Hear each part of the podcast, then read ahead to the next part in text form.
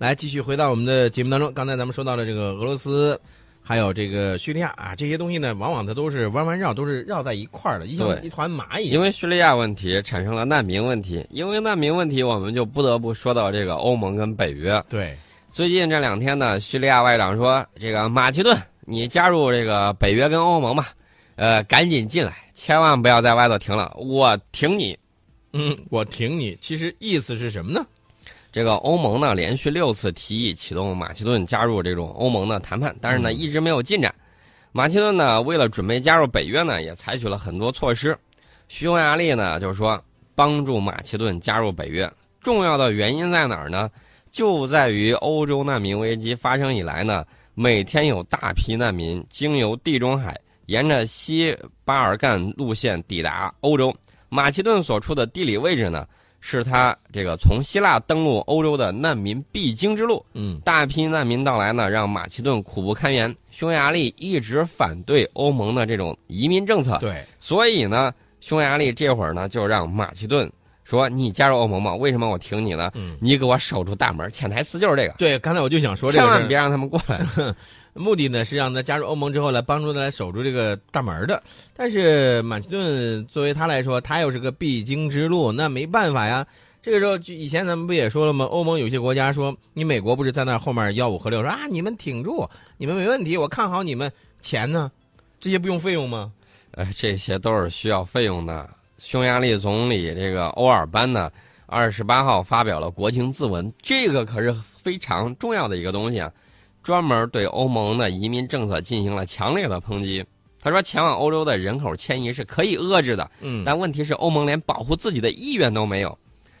我们看到莫大婶儿说了，说我觉得我这移民政策没有错，该移就移，没有问题。嗯我觉得莫大婶儿这次可能会给他自己啊嗯失分最起码在德国境内可能会失分儿。对我这只是一种担心，嗯，具体怎么样呢？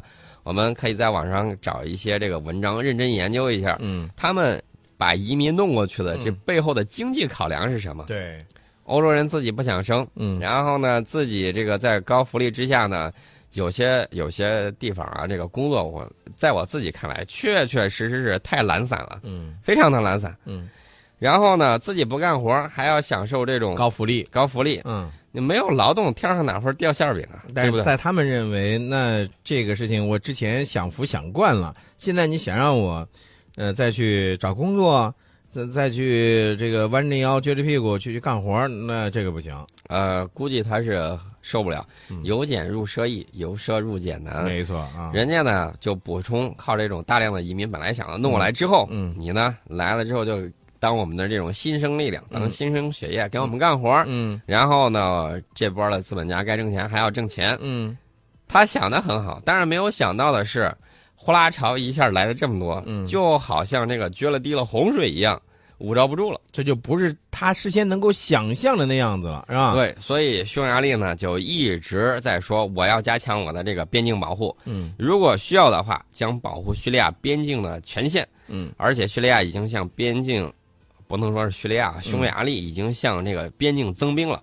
呃，匈牙利的这个总理欧尔班呢就说，他已经下令对建设匈牙利到罗马尼亚之间的这种边境防线做准备。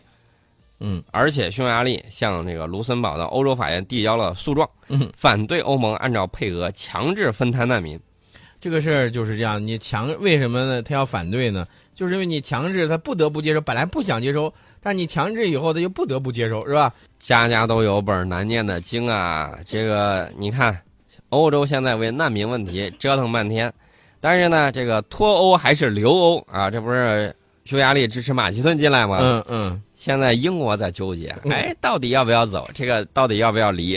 哎呀，这个英国的这个卡梅伦已经说了，哎，六月份我们公投一把试一试。嗯现在呢，有一个网上调查，这是英国舆论研究业务公司公布的一项嗯。民意调查，百分之五十二的英国人支持脱离欧盟，嗯。还有这个超过留欧支持点四个百分点。嗯。那么与一个月前的民调相比呢，此次脱欧派和留欧派的这个数字出现了明显的变化。嗯。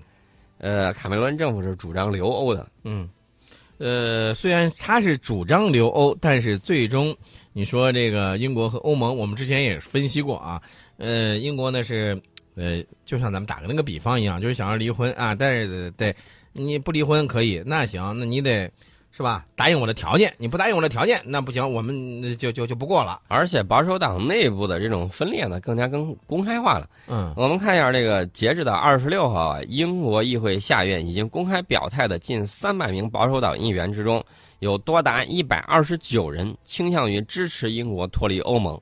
在保守党内阁成员之中，已经有六名内阁高官表示支持脱欧，嗯呃，包括这个司法大臣呐、包括这个文化大臣呢、嗯还有北爱尔兰事务大臣等等这种重量级的人物。嗯，伦敦市的市长也宣布支持英国脱离欧盟。好吧。